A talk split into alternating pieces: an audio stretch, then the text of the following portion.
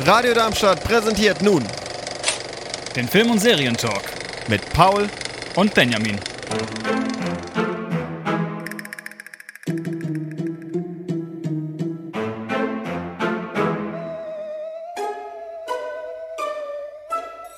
Da sind wir wieder. Hallo.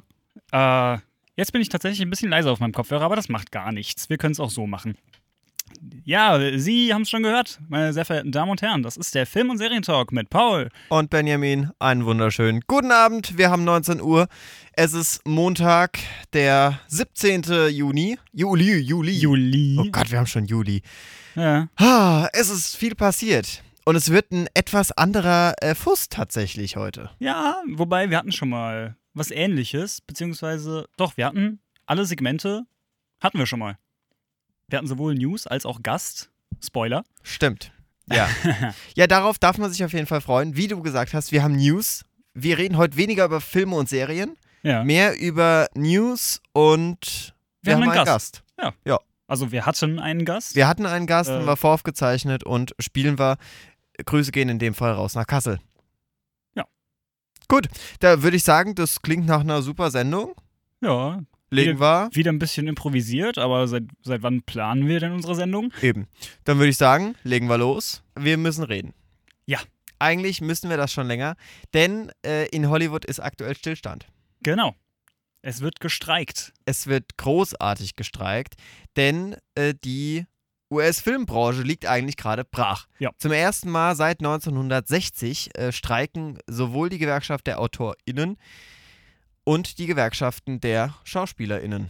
Ja. Die der Autorin bereits am 2. Mai, die der Schauspieler seit letzte Woche Freitag, Genau. 10. Juli, Seit 0 Uhr 1. Ortszeit. Genau. Ortszeit in Los Angeles. Genau. Ja, ähm, worum geht's? Können wir ganz kurz zusammenfassen. Die Gewerkschaft äh, geht es Fertig. geht es Nee, nächster Teil. tatsächlich nicht nur. Es geht nicht nur um Geld. Äh, doch, es geht eigentlich immer um Es geht, um, es geht immer um Geld. Es Deswegen geht- heißt es ja auch Filmbusiness und nicht Film, ja, wir machen mal. ja, das stimmt. Ähm, zum ersten Mal, wie gesagt, streiken die seit 1960, aber mit ganz anderen Hintergründen. Genau, also zum ersten Mal streiken sie gemeinsam. Gestreikt haben sie ja schon mal. Genau, der längste Streit war tatsächlich drei Monate der SchauspielerInnen. Genau. Der Autorin kann man gar nicht sagen, weil die regelmäßig länger streiken, weil die Ja, immer weniger Aufmerksamkeit geschenkt Ja, wird. Das muss das man stimmt. einfach leider sagen. das stimmt. Erst, Wobei, wobei ich, äh, ich muss gestehen, ich schaue mir gern Filme an, wenn ich weiß, U, äh, Autor Ja. XY hat es geschrieben. ja, ich auch. auch Lieber, als wenn ich sehe, U, Schauspieler XY spielt mit. Da habe ich auch keinen, wobei ich habe eine Schwäche für Adam Sa- Sandler. Ja, ich habe eine Schwäche für Killian Murphy. Ja, auch gut. Ich habe auch eine Schwäche für Kevin Hart. Du bist also eher so Comedy-mäßig. Äh, Ja, immer. Killian, Murphy und Tom Hardy, wenn die irgendwo mitspielen, da denke ich mir, mm, geil, mach ich. Gönn ich mir. Ja, Äh, Dunkirk zum Beispiel. War, das stimmt, aber Autorin und Autorin äh, bin ich auch, auch so ein Typ. Ja. Muss, muss, ich, muss ich echt zugeben. Ja, ähm, richtig, worum geht es in dem Streik? Mehr Geld. Man, förder, man fordert eine höhere Bezahlung, man ist mit der unzufrieden, höhere Löhne, ähm, die bei äh, Studios und Streaming sinkende Budgets für Filme und Serien sind halt leider da. Trotzdem müssen die Schauspieler halt schauen, wo sie bleiben. Zusätzlich. Also jetzt ähm, nicht die großen Schauspieler, sondern Nebendarsteller es, vor es allem. Sind, genau, ja. Also es Es geht jetzt nicht um einen Brad Pitt, der seine Produktion von seinem Formel-1-Film einstellt. Oh, das hat mich so genervt. Ich bin ja, bin ja ein großer Formel-1-Fan. Ja, Der ja. also es gab ja Filmarbeiten jetzt beim letzten großen Preis von Großbritannien. richtig. Und oh, war das nervig. Die haben eigenen Rennstall, habe ich heute ja, die haben gesehen, ein ja. Formel-2-Auto umgebaut. Das aussieht, modifiziert. Ja, Genau, das das sieht aber aussieht echt wie- kacke aus. nee, es sieht ziemlich so aus wie ein Formel-1-Auto momentan. Ja, das ist richtig. Also sie haben einfach nur einen Frontflügel, nur einen Heckflügel dran gebastelt. Fertig. Äh, ah, farblich. ja, farblich sah das Ding schrecklich aus. Und, der, und er durfte die, Einf also die, die Aufwärmrunde anführen. Oh, toll. Gab's Und ganz wer, viel- wer ist es gefahren? Brad Pitt, Persönlich. persönlich. ist ein Formel-1-Auto Der ist ein gefahren. Formel-1-Auto gefahren, wie auch immer das, schön. Immer schön, das schön. funktioniert hat. Gab es ganz viele Memes im Internet, dass er doch bitte Max Verstappen einfach mal abräumen soll, damit er nicht wieder gewinnt. Och, das wäre mal was. Ja, ähm, genau, es geht um diese kleinen Schauspieler, die einfach, die werden, die bekommen Grundverträge ausgehandelt Genau. Und ähm, diese Grundverträge, da haben sie leider nicht so viel Spielraum, weil es sind Ja. kleine SchauspielerInnen, die, die nutzen jede Chance, die sie haben. Für kleinere Rollen und dann wird halt Genau. gesagt, wenn du das Geld nicht nimmst, dann nehmen halt einen anderen Idioten, der es nimmt. Genau, irgendeinen Deppen gibt es dafür. Dafür gibt es dann die Gewerkschaften, die Grundverträge damit aushandeln, um eben eine faire Bezahlung zu gewährleisten. Genau. Und ja, dazu kommt auch noch das Thema KI, künstliche Oh ja. Intelligenz. Besonders die äh, Gewerkschaft der Screenwriter. Autorinnen und Autoren, ja, der Screenwriter. Also Screenwriter Guild und Genau. Screen Actors Guild sind das jeweils. Also. Screenwriter Guild äh, sind besonders besorgt wegen der KI, genau. weil es gibt ja, ne, kannst ja ein Drehbuch schreiben lassen von der KI, obwohl das immer Mist ist. Ja. Vor allem, wenn man bedenkt, dass eine KI ja nichts Neues erschaffen kann, sondern nur Altes recyceln kann. Ja, das, das ist richtig, aber es kann halt nochmal andere Brücken miteinander schlagen. Und Ja. ich glaube, da sind immer noch nicht alle Brücken geschlagen und es wird ja immer Ja. weiter, es entwickelt sich alles besser. Ich glaube, auf Dauer wird das wirklich ein Thema sein. Im Moment jetzt noch nicht. Also ein Drehbuch von ChatGPT hat ja jetzt eigentlich jede Fernsehshow, jede Late Night, der langweilig war, hat das mal durchgemacht. Ja, Äh, ich habe ich hab einen äh, Twitter-Thread davon gefunden. Es ist, Es- gran es ist grandios, was da für Mist vorbei, was da für Mist Ja. steht. Ja, das stimmt. Ah, letztens war es bei Till Reiners, der hat ja mittlerweile Mhm. die, die, die Happy Hour von Puff Puff geerbt auf Arte. Ah, und hat da sein Opening schreiben lassen. Und der ist ja eine Satiriker. Und äh, ChatGPT hat gesagt, nee, macht er. Ist kein Problem. Oder macht es. Und wirklich, was da rauskam, war einfach nur ich habe katastrophal. ich hab mir eins runtergeladen mal. oh, okay. Es ist auf Englisch, also falls du es hören möchtest. Bitte. Okay, Interior, also ist Airline Safety Video, Mhm. also diese Safety Sicherheitsinstruktion, die man am Anfang Ja. Um, interior airplane. We see a flight attendant walking down the aisle. Flight attendant. Welcome to plane. This plane can't be trusted, but you can. To be alive, always wear your seatbelt. They hold up a, uh, they hold up a belt that is not connected to a, uh, to a seat. Why? Flight attendant. There are two exits on this plane. This one, they point to the head, Äh. and this one, they point nowhere. Flight attendant. If you are seated to an exit row, you are now the pilot. We see an empty seat row. This plane will not take off. okay. In case there's an, a disturbed cloud, oxygen masks will come for you. They show an oxygen mask. It is not made of oxygen. Why? Also das Why steht da wirklich. Ja, ja. Mit, mit Frage. In der Instruktion. Uh, there's just enough masks for most people to have enough masks. Now, if the water is where the plane chooses to go, don't worry. Your seat can float you far away. Uh, can float far away from you. They smile. They are not worried. They aren't on your plane. Young children must be turned off or placed placed in airplane mode. They hold up a child. They switch it to airplane mode. Yes.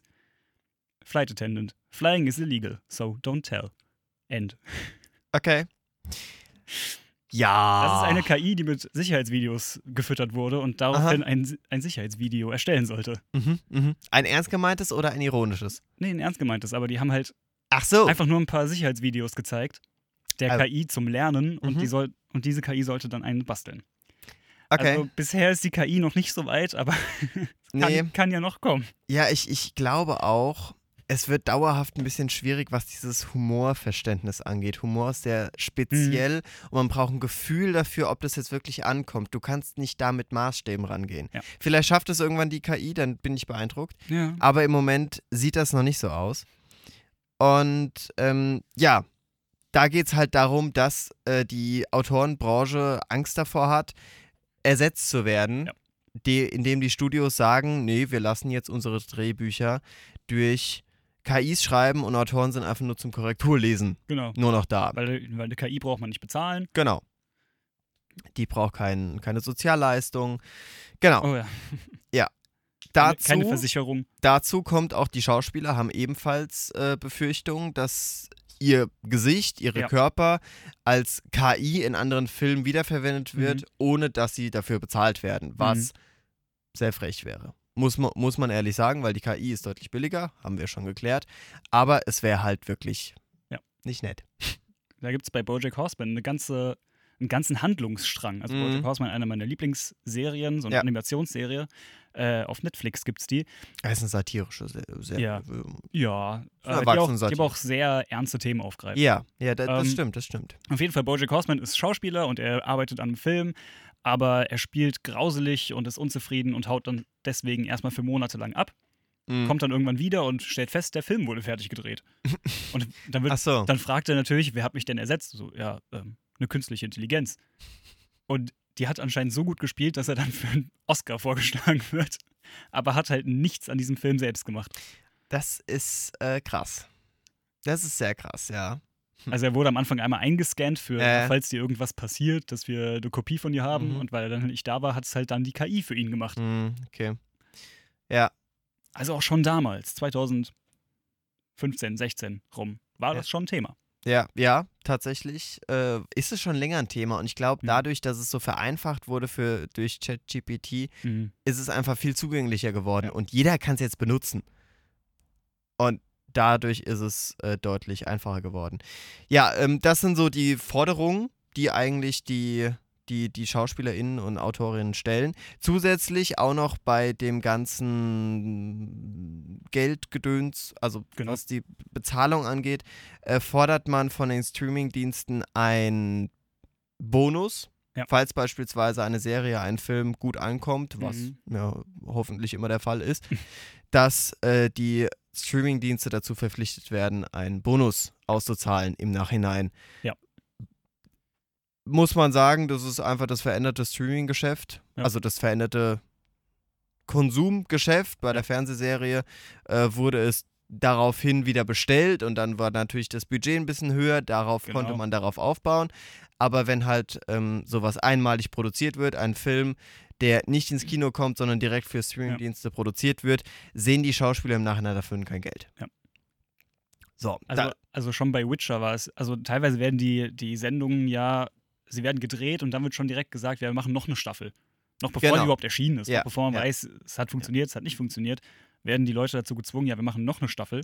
und gleich machen wir jetzt die Verträge, ob Genau, wir machen jetzt die. Verträge und ihr kriegt jetzt das Geld. Mhm. Und wenn es ein Riesenerfolg wird, werden sie natürlich total unterbezahlt. Ja, genau.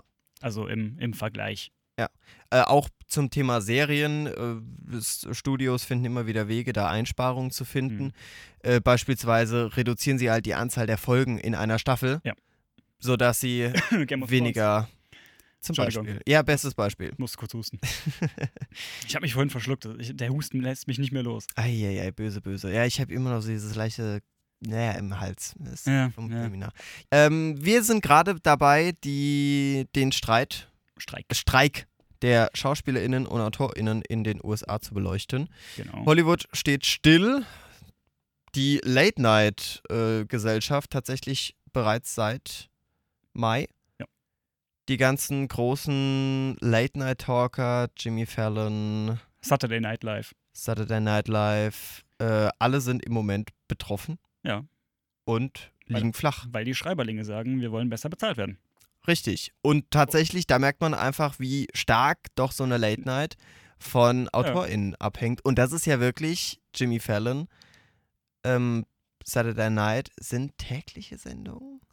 Wöchentlich? Saturday Night Live ist eine wöchentliche Sendung. Stimmt, Saturday Night, ja. Auf jeden Fall Last Week Tonight definitiv auch, Mhm. soweit ich weiß. Äh, Jimmy Fallon und sowas, keine Ahnung.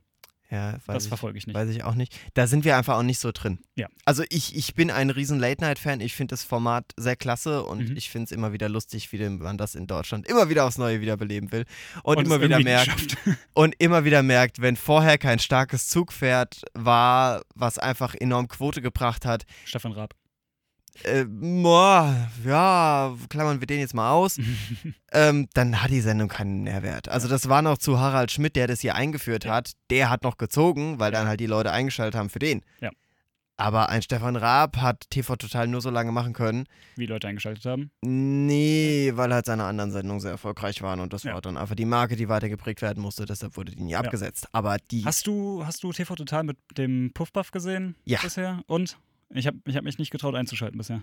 Also, ich finde, er hat es sehr gut übernommen. Aha. Es ist sein Format geworden. Aber was mir bei Raab ein bisschen besser gefallen hat, die haben die Snippets besser verwendet. Ah, Also da wird immer noch äh, Also Nein, doch, oh verwendet. also bei Puff benutzt Sachen. die halt, weil man sie halt benutzen muss. Entschuldigung, ich mache mal die Vibration auf. Ah, das ist eine sehr gute Idee. Na ja, es ist so. Also sie, sie haben sich ja wieder zurückerinnert bei dem Format. Also bei TV Total hat es ja angefangen mit wir fangen an und reden über Missgeschicke, die im Fernsehen passieren. Und irgendwann hat sich das mehr zu so einem Talk-Format ausgearbeitet. Lief ja dann wirklich täglich unter der Woche. Und dann hatten sie tatsächlich jeden Tag irgendeinen neuen Gast. Und es bestand eher aus einer Late Night, wo es eher darum ging, diesen Gast zu interviewen. Mhm. Vorher hat man noch so ein kurzes Snippet-Tool gehabt, aber ansonsten nicht. Den Rab der Woche, den gab es am Anfang. Das gab es, ich glaube, schon im dritten Jahr nicht mehr. Äh, Oh. fünften Jahr. Fünften Jahr gab es das schon nicht mehr. Und total schade, weil das war eine schöne Kategorie, die einfach sich auf das Rü- rückbesinnt hat, was immer funktioniert, weil das ist einhellig. TV-Missgeschicke kann man in jeder Sendung bringen, die Sendung läuft. Und darauf hat sich TV Total wieder zurückbesinnt mit Puffpuff, hat ihn wieder rausgeschickt. Also das, was die Mhm. ganze Zeit erfolgreich bei Raab gelaufen ist, was ihn ausgemacht hat, nämlich, dass er draufgängerisch war, dass er keine Hemmungen hatte. Raab in Gefahr, ich erinnere Raab mich. in Gefahr, genau. Bei Hat Mac- Puffpuff jetzt auch Bei wieder. McDonalds. Kennst du das? Das ist sensationell. Das ist so gut. Ja. Aber darüber sind ja auch die ganzen, über Raab in Gefahr sind ja Mhm. auch die ganzen ähm, Events entstanden. Mhm. Mit, äh, äh, wie heißt das, äh, VOG WM Ja. ist darüber entstanden. Autoball, nee, das ist über Schlag den Raab entstanden. Ja. Das war. Ähm, Promi-Boxen ist darüber, glaube ich, entstanden. Das Rabi Kram gab es ja dann, was so ein Abklatsch vom äh, Rudi Kram war, wo äh, Stefan Raab, als er noch weniger bekannt war, Mhm. zu erfolgreichen Menschen hin ist und dem mit seiner Ukulele ein Rabi Kram gesungen hat. ah, Sehr, sehr lustig bei Dieter Bohlen, sollten Sie sich auf jeden Fall mal anschauen. Das ist wirklich, wirklich funny. Und ja, wie kamen wir jetzt auf Stefan Raab? Late Night. Late-Night-Shows und die Writer für Late Night. Richtig. Was natürlich, wenn man Late Night in den USA sich anschaut, viel, viel stärker ist. Die haben Ja. viel mehr das Late Night-Publikum. Ja. Bei denen schaffen es drei Sender, eine, fünf Sender eigentlich, Mhm. eine erfolgreiche Late Night auf die Beine zu stellen. Ja. Äh, da da schafft es auch am Abend, schaffen es drei Sender gegeneinander eine Late Night laufen zu lassen. Das geht in Deutschland nicht. Ja. Was haben wir im Moment für Late Nights? Wir haben Late Night Berlin mit Glashäufer Umlauf auf Pro7, Noch nie gesehen. einmal in der Woche. Äh, TV Total ist auch keine Late Night mehr geworden, weil das um 2015 läuft. Echt, du läufst schon so früh? Das läuft früh, ja. Krass. Und danach kommt äh, Zoll, das neue Investigativformat oder das ist so ein Magazin. Ach, Zerwakis und Obne vielleicht. Ja, genau. Ach, das Ding. Ein. Habe ich auch nur die Werbung gesehen und mich dann äh, hier Ja, aktiv ich- dagegen entschieden. ich habe tatsächlich das Format immer noch nicht verstanden, was sie jetzt eigentlich nicht. damit machen wollen. Und es floppt einfach seitdem durchgängig. Das ist belastend. Ja, und ja, es ist, ähm, das ist wie das volle Haus jetzt bei Sat1. Wir sind bei der deutschen Fernsehlandschaft, äh, darum geht es gar nicht. Äh, aber Ja. zum Thema Late Night, wir haben kaum noch welche. Die, was jetzt ein, ein, ein ewiger Bestandteil war, war jetzt die Pierre M. Krause Show auf SWR. Die lief über 13 Jahre, wenn mich nicht alles täuscht. Oder 15 Jahre. Ach, das ist immer der, der se- seine schlechten Sprüche abgibt, ne? Egal. Mm, Pierre M. Krause, weiß ich Äh, da sehe ich immer nur auf Instagram oder auf, auf TikTok so, Ja, der hat dann verschiedene, verschiedene, so kurze, ja, auch. so kurze Videos, wo er dämliche Witze bringt. Ja, Also so Situationskomik, Witze. Ja, ja, ja. Äh, Der hat so sein Publikum gehabt, aber seine Late Night war immer so im Bereich des nicht messbaren. Aber Ah. ja, also Nett. wenn man es wenn man's sehr böse auffasst und das habe ich getan. Aber der SWR hat dann irgendwann einfach mal den Stecker gezogen. Erst haben sie enorm Geld eingespart, weil, nö, Mhm. enorm reduziert, sodass er fast alles alleine gemacht hat. Und jetzt haben sie das Ding komplett eingestellt. Ja, und dagegen äh, streiken gerade die, die Screenwriters Guild. Genau. Dagegen streikt man in den USA. Aber nicht nur, dass in der Fernsehbranche es da Auswirkungen gibt. Also genau, einerseits äh, Late Night äh, ist natürlich da ein Riesenproblem, Mhm. was das Ganze betrifft. Aber auch die Film- und Serienbranche ist sehr davon mitgenommen. Hast du da mehr Informationen oder muss ich das wieder raussuchen? Äh, das musst du mal gerade raussuchen. Ich äh, Das eben gerade ein bisschen beschäftigt. Ich habe nämlich, falls du gleich weg musst, einen eventuellen weiteren Gast mir besorgt. Ah ja. Ein Gast, der schon äh, ziemlich lange mal in dieser Sendung sein wollte, aber irgendwie haben wir es nie hinbekommen. Ja, sehen wir mal, ob wir das heute noch hinbekommen. Mal schauen. Ja, ich bin gespannt. Ähm, Dreharbeiten und äh, zu zahlreichen Filmen wurden am Freitag eingestellt, darunter unter anderem Deathpool 3. Deadpool. Deadpool, ja. Stranger Things, hab ich gehört. Äh, Stranger Thing haben sie ohne irgendwelche konkreten Zahlen zu haben, einfach nur den Release-Datum verschoben. Das liegt wahrscheinlich auch daran. Wahrscheinlich. Also damit, damit haben sie es begründet, aber sie haben nur noch mit keinem Dreh angefangen. Ja. Dann liegt es wahrscheinlich daran, dass sie jetzt noch, dass ihnen die Drehbücher langsam äh, abhanden kommen. das kann auch sein. Äh, Gladiator Gladiator? wurde eingestellt, die Fortsetzung. Da gibt's neun? Und der achte Teil von Mission Impossible. Warte, der achte? Der achte. Der siebte kommt doch gerade erst ins Kino. Die arbeiten schon an einem achten. Offensichtlich. Du Heilige, ich habe den siebten nicht mal geschaut. Ich habe den ersten nicht mal gesehen. Kein Wunder, dass du beim Filmquiz nicht gut bist. Dazu später mehr, ja. Richtig. Ja, es ist der erste Streik seit 1960, wo beide Gewerkschaften Genau. gleichzeitig streiken, das muss man dazu sagen. Streiks der Schauspielerinnen und Schauspieler und der Autoren und Autoren unabhängig voneinander gibt es häufiger, Ja. aber der letzte war tatsächlich 1960. Damals äh, streikten die Autoren fünf Monate, die Schauspieler schlossen sich sechs Wochen lang an, um die Zahlung von Krankenversicherung und, Hen und Rentenbeiträgen für die Mitglieder der Produktionsstudios zu erreichen. Eigentlich für uns in Deutschland kaum Ja. vorstellbar, aber in den USA In den USA ist es mit Versicherung immer so ein Ding. Ja. Ähm, auch so ein Ding, warum diese Gewerkschaft der Schauspieler auch so wichtig ist. Die, also viele Studios achten darauf, wenn sie Schauspieler einstellen, dass sie nur von der Gewerkschaft welche einstellen. Ah. Manche haben das sogar als Voraussetzung, weil über die Gewerkschaft die abgesichert sind. Und besonders in so einer Ah. Branche. Da müssen die. Nee, nee, nee, nee, nicht die Studios sind abgesichert, sondern Ja. die Schauspieler. Ja. Und besonders in der Film- und Serienbranche, ne, Mhm. in der Kreativwelt, wo ja alles sehr befristet ist, Mhm. sehr schnell aus sein kann, ist es den Studios dann doch schon wichtig, darauf zu achten, dass ihre Leute gesetzlich oder äh, krankversichert sind. Ja, im Übrigen, Fun Fact: Der Mann, der damals 1960 von der äh, Schauspielergewerkschaft die Verhandlungen geführt hat und der ja, der damals dafür Mhm. verhandelt hat, war der ähm, dann spätere Präsident der USA, Ronald, Reagan. Der war ja Schauspieler vorher. ne? Der war Schauspieler und hat damals 1960 alt, als SAG, Screen Actors Guild. genau, Vorsitzender, äh, verhandelt. Und da hat er sich wahrscheinlich gedacht, hm, das Verhandeln, Politik, das macht Spaß. Ich mach's mal weiter. Ja, so, so in etwa. Und plötzlich war er Präsident. Urplötzlich. ja, gut, da spielten bei seiner Wahl auch noch andere, andere Sachen ein, eine Rolle. Ja, also zur der Urabstimmung, die am 7. Juni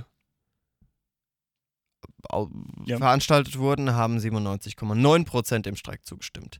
Das Oh. ist ja mal ordentlich was. Das ja. ist äh, fast jeder. Das ist äh, fast jeder, das ist korrekt, das ist auf jeden Fall die Mehrheit. Die äh, Screen Actors Guild Mhm. Gewerkschaft hat äh, 160.000 Mitglieder, Ja. was ordentlich ist. Und Und vor allem, was ich schön finde, es geht ja vor allem um Nebendarsteller, also Richtig, Schauspieler. Und richtig. ich finde es äh, sehr gut, dass sich da auch die großen Schauspieler, also die großen Namen. Beispiel Brad Pitt anschließend. Brad ja. Pitt hat sich angeschlossen, Killian Murphy, den Ja. ich vorhin schon erwähnt hatte. Ja. Der war auf der Premiere von Oppenheimer, Ah, die extra eine Stunde vorverlegt wurde. Also er war da und dann Punkt 0 Uhr 1 Los Angeles Zeit ah, okay. ist abgehauen. Das Ist von der Premiere, ist, ist aufgestanden und gegangen. Ja, das finde ich, finde ich ein starkes, starkes Zeichen. Ja. Ja, dann würde ich sagen. und, und, äh, ex, und extra dafür wurde halt die Premiere vorverlegt, damit er nicht, ja, ja. damit er überhaupt da sein Mhm, kann mhm. erstmal. Und mit Beginn des Streiks für die Screen Actors Guild hat er dann gesagt, alles klar. Ich glaube, es ist auch besonders wichtig, dass halt nicht nur diese kleinen Ja. streiken, sondern sich die halt Ja. die Großen auch anschließen und wirklich alles brach liegt. Ja. Dass es wirklich daran hängt, dass man da jetzt einen Vertrag findet. Ja. Überlegen wir, seit dem 2. Mai, ja, Mhm. wird in den USA von den Autorinnen und Autoren gestreikt. Mhm. Und das ist echt lange. Ja. Und das ist im Moment ein enormes Kräftezehren, ein enormes Kräftemessen. Hm. Es gibt ein, ein sehr schönes Zitat von einem Studiobetreiber, weil aus der Sicht ist es jetzt auch nicht so einfach, denen einfach Geld, mehr, mehr Geld zuzuschieben. Ähm, der Konkurrenzkampf hat sich äh, um mehr Inhalt äh, zu weniger Geld zu produzieren, wurde in den vergangenen Jahren einfach immer heftiger. ja. Das sagt äh, Kim Masters vom Magazin Hollywood Report, dem äh, Sender NPA. Natürlich, die, die Produktionsfirmen, die sind ja, die müssen ja irgendwie auch an Geld kommen. Genau. Film ist nicht günstig. Ja, ja, das Streaming hat den Studios finanziell wehgetan, Zitat von ihm. Natürlich. Äh, sie haben noch nicht herausgefunden, wie sie damit genug Geld verdienen, ausgenommen Netflix, die das gerade erst geschafft haben mit einer größeren Investition. Ja. Und das ist tatsächlich ein Riesending. Alle investieren in Streaming, aber keiner hat so wirklich die Formel herausgefunden, wie man daraus jetzt wirklich Profit schlägt. Und meines Erachtens ist es auch, glaube ich, nicht die schlauste Lösung, alle Filme von anderen Streaming-Plattformen wegzuziehen und wieder eigene Plattformen aufzumachen. Ja.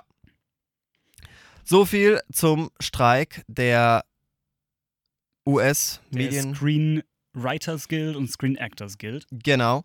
Aus den USA. Und dann hören wir doch mal rein, was wir an O-Tönen gesammelt haben.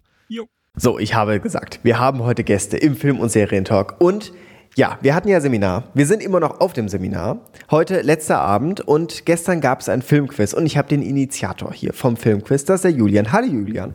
Hallo. Wen habe ich noch hier? Amelie? Hallo Amelie. Äh, Du hast das Ganze mit organisiert, ne? Ja, ja, nicht ganz. Also Julia hat schon alleine gemacht. Ich habe ja auch selber mitgespielt, äh, weil es ja immer sehr viel Spaß macht. Habe halt ein bisschen geholfen bei dem, der Auswahl der Preise. Da gab es diesmal richtige DVDs. Das stimmt, habe ich Sehr gute, ja. Ja, äh, Julian, du hast, äh, also ich bin mit dir in zwei Seminaren mitgefahren, ne? also jetzt in Neukirchen und jetzt hier in Hübing. Äh, vorher gab es ja auch schon das Film, äh, Filmquiz, ne? Genau, das gab es äh, bisher jedes Seminar, also fünf verschiedene Filmquiz, insgesamt 140 Filme. Wow, das ist heftig. Jedes Mal 35 Filme? Äh, nein, das waren 25, 25, 25, 30, 35, soweit ich mich Ah, erinnere. okay. Stimmt, ja, in, in, in Neukirchen hatten wir tatsächlich nur 30. Ja, ich kann mich dran erinnern. Wie kam es auf die Idee? Ähm, das war beim, beim ersten Seminar, hatten wir so einen Spiele-Workshop. Amelie, du warst auch dabei? Ja, es ging ja darum, wa- was machen wir bei der Abschlussshow. Da haben wir uns erstmal dazu entschieden, eine Talentshow zu machen. Danach irgendwie einen Spieleabend. Das war erstmal sehr- Ganz kurz, also äh, diese äh, Talentshow haben alle gemacht, ne? Ja, Hatten wir auch. Wir waren auf Ja, unterschiedlichen genau. Seminaren, wir hatten auch diese Talentshow, ja. Aber hattet ihr irgendwelche Spiele vorbereitet? Oh, das ist eine gute Frage. Ich glaube, bei uns gab es so ein Impro-Ding. Wir, wir, wir haben das ganz, ganz organisatorisch aufgeteilt. Wir haben einerseits so ein Orga-Team gehabt, das hat so die Oberleitung gehabt. Und dann haben wir so Gruppen zugehört. Es hat überhaupt nicht vorne und hinten funktioniert. Wir hatten so einen Rahmen von einer Stunde, glaube ich, ne? Ähm, Was weiß ich. Ungefähr, ja. Wir hatten, glaube ich, zweieinhalb Stunden am Ende. das hat gar nicht funktioniert. Aber ja, es gab glaub, ich, irgendein Spiel. Ja, wir hatten, ähm, wo ist das, wo man sagt, äh, äh, Film und Serien 500, wie heißt das? Äh, was? F- 500? Ah, Wo, wo man so verschiedene Fragen da hat. Äh, Kahoot? Kahoot, genau. Ah, ja, das hatten wir tatsächlich. Ging aber komplett nach hinten los, weil die haben das mit PowerPoint programmiert. Das war, äh, das war nix. Desaster. Das war ein reines Desaster tatsächlich, ja. Aber äh, da hast du dann dein äh, Filmquiz Genau, gemacht. weil äh, erst wollten wir, ähm, beziehungsweise es wurde vorgeschlagen, Reise nach Jerusalem. Ich habe gesagt, Reise nach Jerusalem enthält zu viel physische Gewalt. Und deswegen dachte ich mir, Filmquiz. Äh, genau, weil Filme sind genau mein Ding. Ich studiere auch Filmwissenschaften ab Oktober Wo? in Mainz. Da wollte ich unbedingt hin. Und ich wurde nicht genommen, weil ich kein vollwertiges Abitur habe. Zu, aber zu Filmwissenschaften oder? Ja, Filmwissenschaften.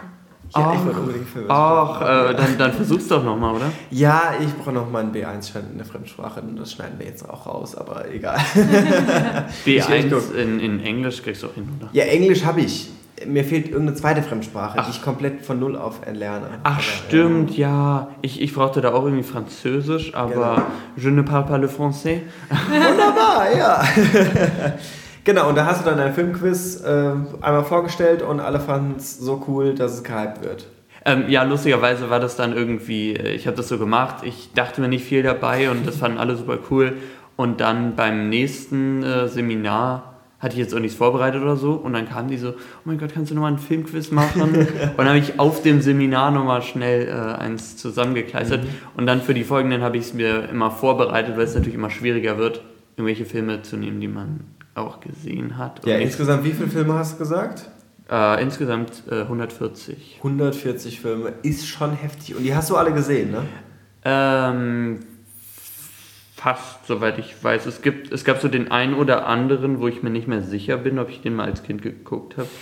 äh, König der Löwen habe ich so lange nicht mehr gesehen. Ich bin mir nicht sicher, ob ich den je vollständig gesehen Wurde habe. ich letztens tatsächlich zu gezwungen, den zu sehen. Es wurde bei mir als Red Flag tituliert, dass ich keinen Disney-Klassiker kenne. Unter anderem gehörte das dazu und das habe ich dann aufgeholt.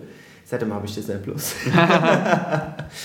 und äh, ja, dann musste ich das dann doch schauen. Und habe ich geschaut und ähm, es für okay befunden. Ich, ich finde das voll die Green Flag, dass man nicht äh, die ganzen Disney-Klassiker kennt, weil dann ist man nicht so ein Disney-Kiddie, was so sagt, oh mein Gott, Mickey Mouse muss ich in, äh, sofort kaufen oder so. absolut, absolut. Und man ist auch mehr bereinigt, wenn man so auch in neue Filme geht. Man vergleicht nicht alles mit Mm, den alten. Ja, ah, ja. Ähm, also ich bin mit diesen ganzen Disney 90er Jahren, äh, Disney Renaissance, äh, also Aladdin, Kleine Meerjungfrau, Mhm. König der Löwen, Pocahontas, was auch immer, bin ich überhaupt nicht aufgewachsen. Ich, Ich ich, weiß nicht, ob ich irgendeinen davon als Kind gesehen habe. Ich habe halt eher so, so äh, 3D-animierte Filme gesehen, so DreamWorks, Pixar und sowas. ja.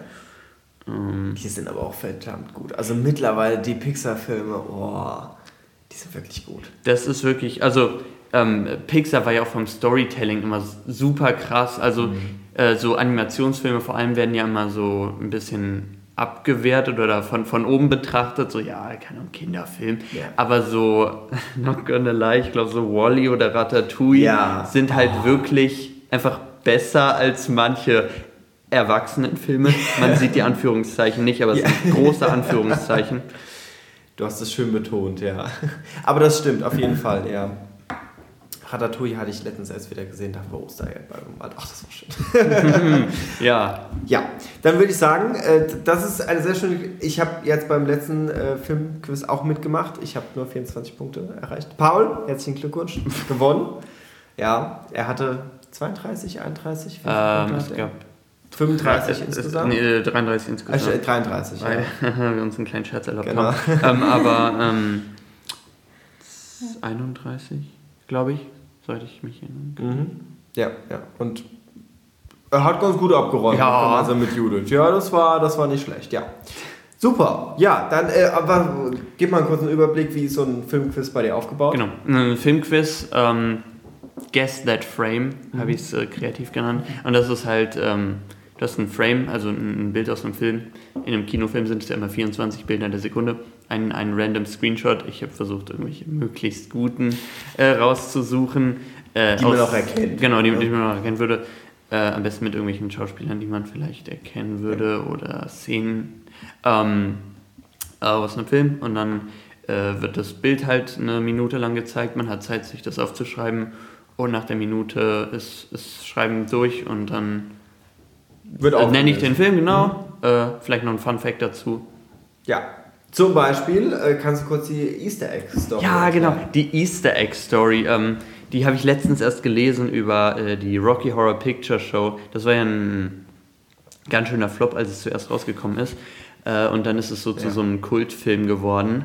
Unter anderem wegen äh, Easter Eggs wahrscheinlich, weil ähm, äh, die haben das in einer Burg gedreht und äh, in dieser Burg, also während sie das gedreht haben, war halt Ostern.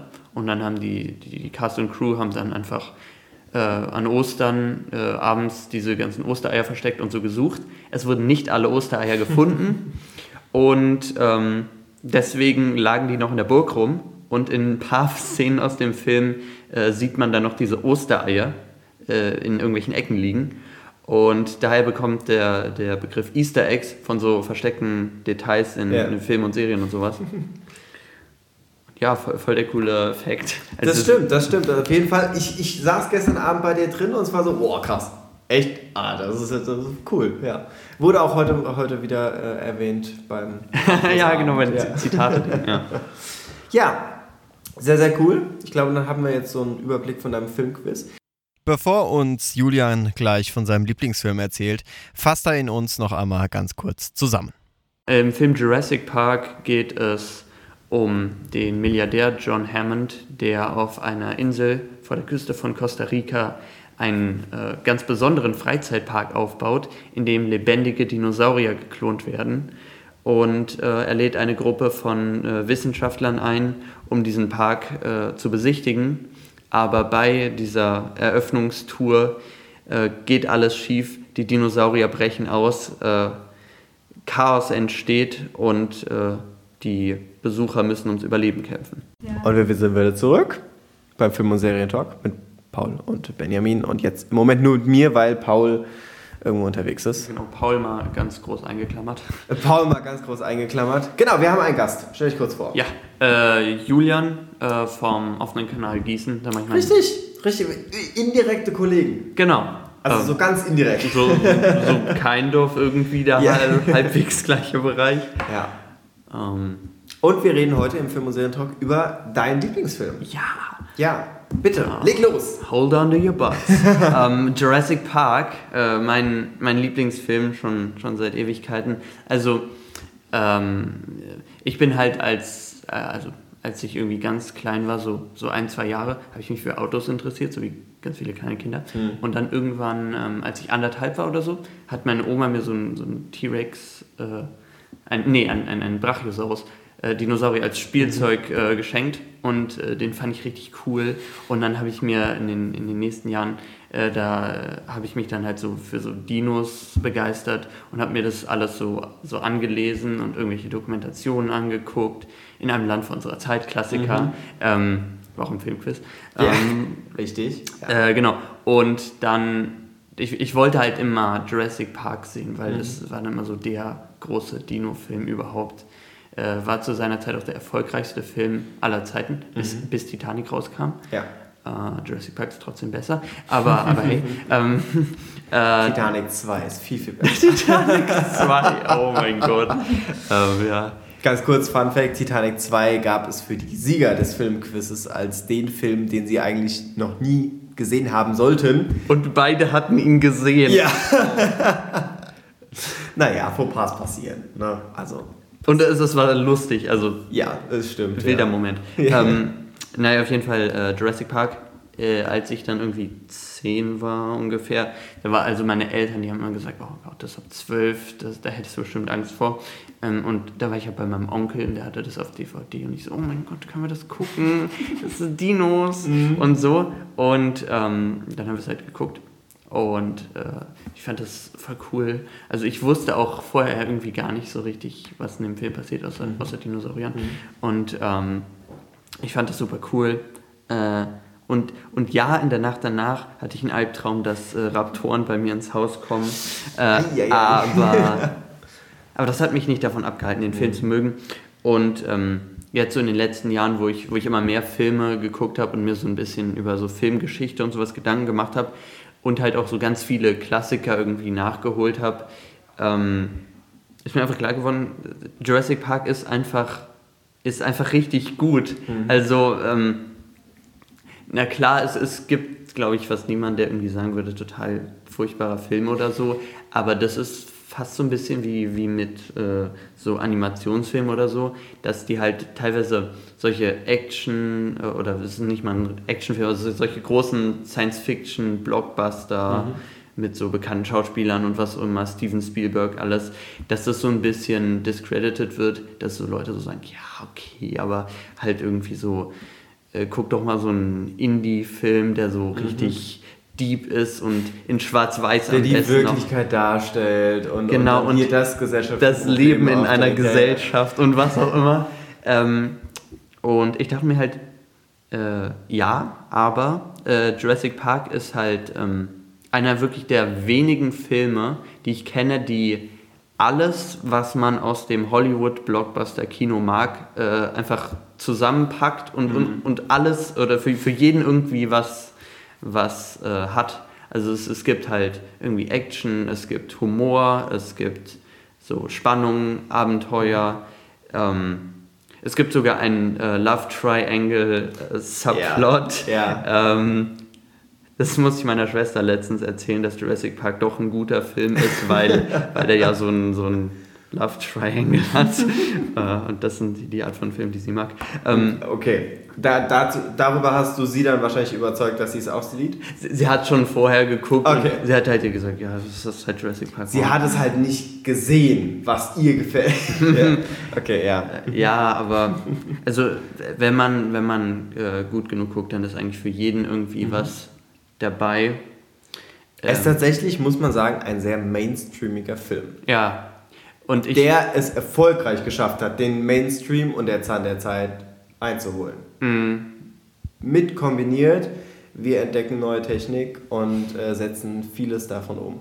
Ja, also ähm, ich, ich ähm, rede halt super viel über Filme und informiere mich da auch gut und habe auch ewig viele Filme gesehen. Und ich fühle mich manchmal so ein bisschen stumpf, dass ich so, so sage, ja, okay, mein Lieblingsfilm ist so ein Film, den so jeder kennt.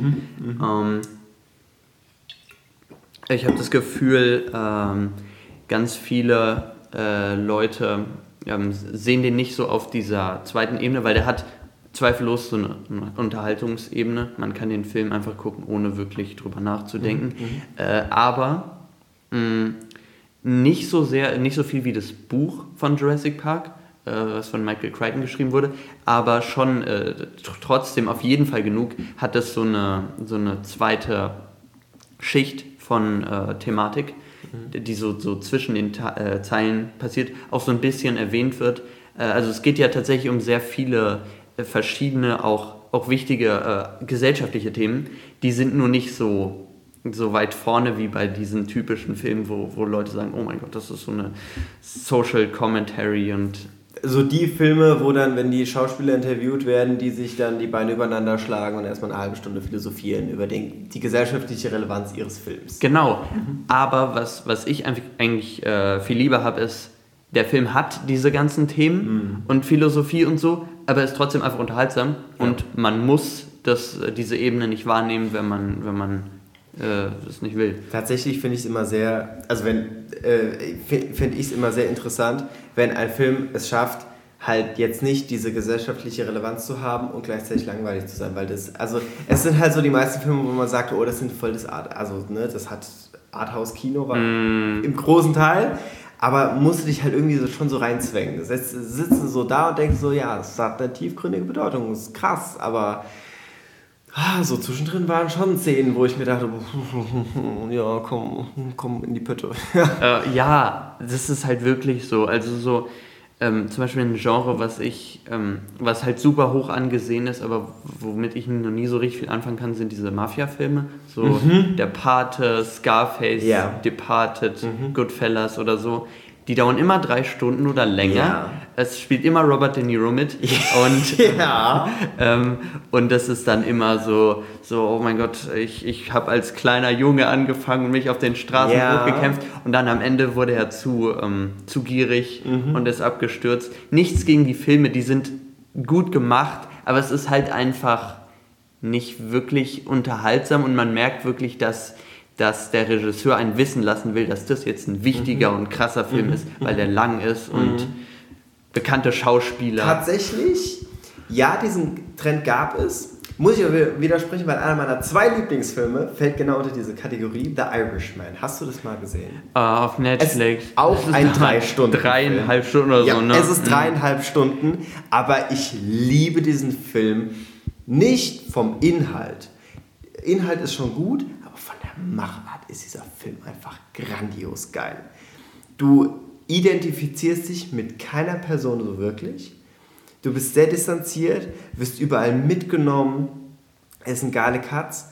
Und ich war halt sehr begeistert, dass die über Kameratechnik die Gesichter jünger gemacht haben. Gut, es sieht komisch aus, wenn ein Robert De Niro, der eigentlich Mitte 80 ist oder Mitte 70, keine Ahnung, äh, gefaced ist wie ein Mitte 40-Jähriger, Ja. trotzdem aber läuft wie ein Mitte 80-Jähriger. Es sieht sehr komisch aus, ja, muss man dazu sagen. Aber diesen Film liebe ich über alles. Gut zugegeben, diesen Film hat noch nie einer mit mir durchgeschaut, weil alle in der Zeit eingeschlafen sind. Äh, ich muss den eigentlich mal wirklich äh, sehen, weil, also ich habe von, von Scorsese, äh, habe ich ganz viele Filme Ja. gesehen, Taxi Driver, Goodfellas, äh, Wolf of Wall Street. Tatsächlich ist er aber anders als Goodfellas. Er ist wirklich nochmal auf eine andere Ebene, weil auch die Erzählart und Weise ist ja eine Buchverfilmung, ne? der, der, der Irishman Mm, beruht mm. auf einem Buch und das Ganze auf einer Biografie von einem wirklichen Mafia-Paten in Ah, den USA. ja. Das heißt, es geht weniger um den Typen an sich. Also wir sehen jetzt nicht seine Kindheitsgeschichte, wir sehen nicht, wie er im Krieg war, sondern wir sehen, wie er da reinkam, wie diese Organisation mit der Mafia verstrickt war und diese ganzen Verflechtungen, die halt wirklich in den USA waren, und zwar genau so, sind halt absolut geil. Es geht um die Wahl von Kennedy, es geht um den Alten, diese ganze Geschichte da, ne? Und es ist wirklich, wirklich gut. Also ich kann es nur empfehlen. Ja, also ich, ich habe mich durch den 4 Stunden Snyder Cut von Justice Boah. League gequält. Also Dann ich finde du das cool. ja. Ich, ich, ich schaffe das sicherlich. Also Und es ist wirklich ein sehr brutaler Film. Also wirklich, da werden Leute umgebracht am laufenden Band. Aber wirklich auch nicht so, wo du denkst, oh mein Gott, der wird jetzt umgebracht, sondern so, ja, der ist jetzt umgebracht worden. Also ist er jetzt tot? Boah, blöd gelaufen. Next one. Ja, sind ja auch die Gründe da, ne? Ist, ist da. Es wird so kurz, wirklich, mit äh, Jimmy Hoffa, dem damaligen Gewerkschaftspräsidenten, der auch umgebracht wird, der wird äh, im Original, äh, ist er vermisst worden. Weiß man heute nicht, was mit dem eigentlich ist. Äh, bis 2003, 2004, wo dann der Irishman wirklich interviewt wurde, das Ganze ausgepackt hat, war niemandem bekannt, was mit Jimmy Hoffa wirklich passiert ist. Und der Film hat es dann ich dachte, dein Handy klingelt. Nein, ich, ich glaube, das war nur die Flasche. die Ah, okay. Der Film hat es dann wirklich aufgelöst und gesagt, ne, der wurde da halt umgebracht und aus der Sicht da erzählt. Und allein dieser Fakt, wie ähm, dieser Killer, es ist ein Auftragskiller, muss man so zusammenfassen, um den geht's, ähm, dass der da wieder da so Kontakt aufgenommen hat, wie die sich verbunden haben, auch die Familien, und er dann trotzdem ihn umbringen musste. Ohne dass es irgendwie explizit gesagt wurde, war, ist saugeil gemacht. Das ist so der einzige Moment, wo man sich dann mit dem identifiziert. Aber eigentlich wollten wir gar nicht über The Irishman reden, sondern über Jurassic Park. Sorry. ja, äh, genau. Jurassic Park, Ja. äh, äh, natürlich auch, also mh, äh, was ich irgendwie noch niemanden, äh, worüber ich noch niemanden sprechen gehört habe oder so richtig diskutiert habe mit, Mhm. ist äh, so Kostümdesign, Ja. weil ähm, ich liebe einfach das Kostümdesign in Jurassic Park. Es ist, es klingt äh, seltsam, dass ich sage, okay, äh, die, die haben halt irgendwie Hüte und äh, Hemden oder was auch immer. Die sind halt in den Tropen, solche Cargo-Shorts und sowas. Ähm, aber äh, was, was ich richtig krass fand, ich habe mal irgendwie so ein, so ein Miniatur-Lego Jurassic Park-Ding gesehen, Ja. äh, was einer gebaut hat. Und ähm, weil das halt super klein war, hat das auch nicht in diese Figuren, in diesen Figurenmaßstab gepasst. Und deswegen waren alle Personen einfach nur so drei übereinander gestapelte äh, Einer-Platten. Okay. Äh, also so einmal einer kleinen äh, Teilchen, äh, drei übereinander gestapelt.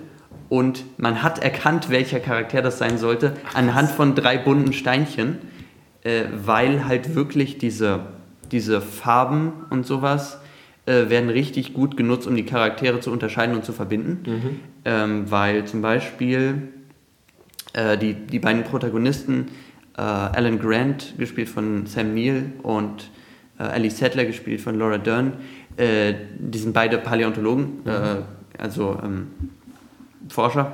Und äh, die, die arbeiten zusammen und die haben quasi die gegenteiligen Outfits sozusagen. Die haben beide, ähm, also äh, wie erkläre ich es am besten? Die haben beide äh, solche äh, so beige Hosen an und äh, Ellie hat halt solche Shorts und Alan Grant hat äh, so lange Hosen. ja. Ähm, aber es ist trotzdem gleiche Farbe, gleiche Art von Hose, passt also irgendwie zusammen. Ähm, und dann äh, beide haben, als, äh, haben ein blaues Hemd an, ähm, also auch äh, zusammenpassen. Ja. Und äh, Alan Grant hat einen, ich glaube, roten oder orangenen, äh, so, ein- so ein Schalmäßige. Das ist kein Schal, das ist das gleiche Ding, was Fred von Scooby-Doo trägt. Er ist so ein Tuch. So, so ein Ja. Tuch um den Hals. Ja. Und äh, Ellie hat halt Er ist so ein Buff, oder? So, so, so, ne? Oder so, so ein Halstuch halt. So, so, ein, so ein Halstuch. Ja, genau, halt, ja. Äh, weiß nicht, wie man es nennen würde. Auf jeden Fall, und äh, Ellie hat halt so eine äh, rosane Mhm. äh, Weste. Und ähm, das, ist, das sind halt beides so verwandte Farben. Äh, die, die Charaktere unterscheiden sich so ein bisschen, aber man, man, man merkt auf jeden Fall, dass sie irgendwie zusammengehören. Mhm. Und ähm, auch super cool ist, äh, John Hammond, der Besitzer von Jurassic Park, Ja. ähm, komplett weißes Outfit, äh, weiße Hose, weißes Hemd, weißer Hut. Ähm, und äh, Ian Malcolm, der Chaos-Theoretiker, gespielt von Jeff Goldblum, äh, komplett schwarzes Outfit. Ähm, So das komplette Kontrast. Genau, und ja. äh, die beiden haben auch die am, am meisten sich widersprechenden Ideologien, weil ähm, äh, Dr. Malcolm, also Jeff Goldblum, der ist halt nicht davon, also überhaupt nicht von dieser Idee begeistert, ähm, die, die diesen Park zu machen, weil er es eben halt so ethisch extrem Ja. fragwürdig findet und eben weiß, dass das nur im Chaos enden kann, was es, was es tut. ja, klar. Ähm, und John Hammond, Das ist die Handlung des Films. Gen- ne? Genau, Ja. der, der, optimistische äh, Parkbesitzer, äh, alles weiß, Mhm. äh, der, ist, glaube ich, auch in echt äh, inspiriert von Walt Disney, weil äh, es ist Mhm. Ja. auch so ein, so ein super optimistischer Mhm. Geschäftsmann, der einfach äh, versucht, alles durchzusetzen, einfach um, die, äh, um das Publikum zu unterhalten und sowas. Ähm, das finde ich übrigens auch sehr gut. Äh, der, der John Hammond macht das nicht aus Profit und das sieht man auch so ein bisschen in dem Film. Er macht es, weil, weil er einfach ähm, weil er einfach Menschen zum Staunen bringen will und, und was zeigen will, was noch nie jemand gesehen hat, aber denkt da überhaupt nicht an irgendwelche äh, Konsequenzen äh, oder, oder Sachen, die schieflaufen könnten. Es wird sogar Disneyland erwähnt in dem Film. Ja, ja, das stimmt. Ja. Tatsächlich kann, mich, kann ich mich doch daran erinnern, dass ich den Film mal geschaut habe. Ah, Woran ich mich aber besser erinnern kann, ist eine Netflix-Serie, wo sie hinter die ganzen Sets der großen Blockbuster. ah ja. Ich glaube, das heißt sogar Blockbuster oder so, diese Serie. Mhm. Und da habe ich tatsächlich die ähm, Jurassic Park Folge gesehen, wo sie da, wo man so also gesehen hat, was so hinter den Kulissen Mhm. da abging, wie sie das gedreht haben. Und es war ja wirklich krass, mit was für einer Technik die diese Dinosaurier da ausgestattet haben. Das war ja wirklich unglaublich. Und das war ja auch kaum äh, animiert. Ne? Also das Ja, war ja, der ja. Großteil war wirklich echt dargestellt. Aus welchem Jahr ist das? Ist äh, der Film? 1993. 93. Ja. Übrigens richtig gutes Jahr ist mir letzten, also vorhin eingefallen, als ich überlegt habe, äh, weil hier Podcast Ja. ein bisschen Vorbereitung wollte ich schon drin haben. 1993 ist voll das krasse Jahr, weil nicht nur kam Jurassic Park raus, ähm, sondern auch Doom, der Krass. revolutionärste Shooter aller Zeiten sozusagen. Ja, Ähm, äh, und äh, die zwei besten, Fight Me, zwei besten Sylvester Stallone-Filme, äh, Demolition Man und Cliffhanger. Ähm, Ja, lässt sich drüber streiten, aber ja, die sind es, da es, rausgekommen. es, sind, sehr- es sind sehr gute Filme, finde ich. Ja. Aber gut. Aber hey, äh, Rocky und, und Rambo gibt es auch noch. Und, Mhm. Richtig. ähm, aber gut, das, das können wir bei einer anderen Folge diskutieren. Absolut. Ähm, also, ähm, und äh, Cool Runnings, Aljoschas Lieblingsfilm. Aljoschas Lieblingsfilm und muss ich echt sagen, hattest du auch im Filmquiz dabei, sensationell. Es ist also ein Cool sehr lustiger Running Film, ist ein ja. super Film. Ja. aber sind alle im Jahr 93 rausgekommen? Alles im Jahr 93. Und Last Action Hero mit Arnold Schwarzenegger, was sensationell gefloppt ist. Ja. Aber es ist ein guter Film tatsächlich. Also, Aber 93 heißt, der Film ist jetzt 30 Jahre alt. Ne? ja, dieses Jahr ist der, das 30. Jubiläum. Krass, krass. Ähm, Und 30 Jahre danach bringt Arnold Schwarzenegger wieder eine Serie raus. Fuba. Ne? ja, genau. Hast, hast du gesehen? Äh, Habe ich nicht gesehen. Hast Hast, du nicht gesehen? Ja, ähm, du es gesehen? ich hab's gesehen. Ah. Und ich wie habe war's? Ich hab mit äh, Paul schon letzte Folge drüber gesprochen und ähm, also die deutsche Synchro hat durch die deutsche Synchro sehr viel gewonnen tatsächlich. Und Gewonnen? das über eine Synchro zu sagen, weil du halt bei Arnold Schwarzenegger im Original halt immer noch den Terminator raus. Aber das ist doch nichts Schlechtes. Er spielt einen Geheimagenten mit Seele, mit Gefühlen. Ja. Und er soll der Sympath sein, die Identifikationsfigur in dem Film. Schwierig. Ja. Schwierig im Original, gut in der Synchro. Tatsächlich gut in der Synchro. Hat der noch den, den alten aus den 80ern, den Synchronsprecher? Gibt's den noch? Nee, ich glaube, er hat einen neuen. Ah, okay. Tatsächlich, ja. Aber wenn der gut ist, ich. äh, Ist tatsächlich gut, ja. Aber wir kommen zurück äh, zu Jurassic Park. Genau. Wir schweifen ein bisschen ab. Ja. Last Action Hero hat sogar, weil irgendwie Jurassic Park im gleichen Jahr rauskam, gab es da sogar so eine, so eine Szene mit so einem Dinosaurier-Animatronic-Roboter. Echt? Okay.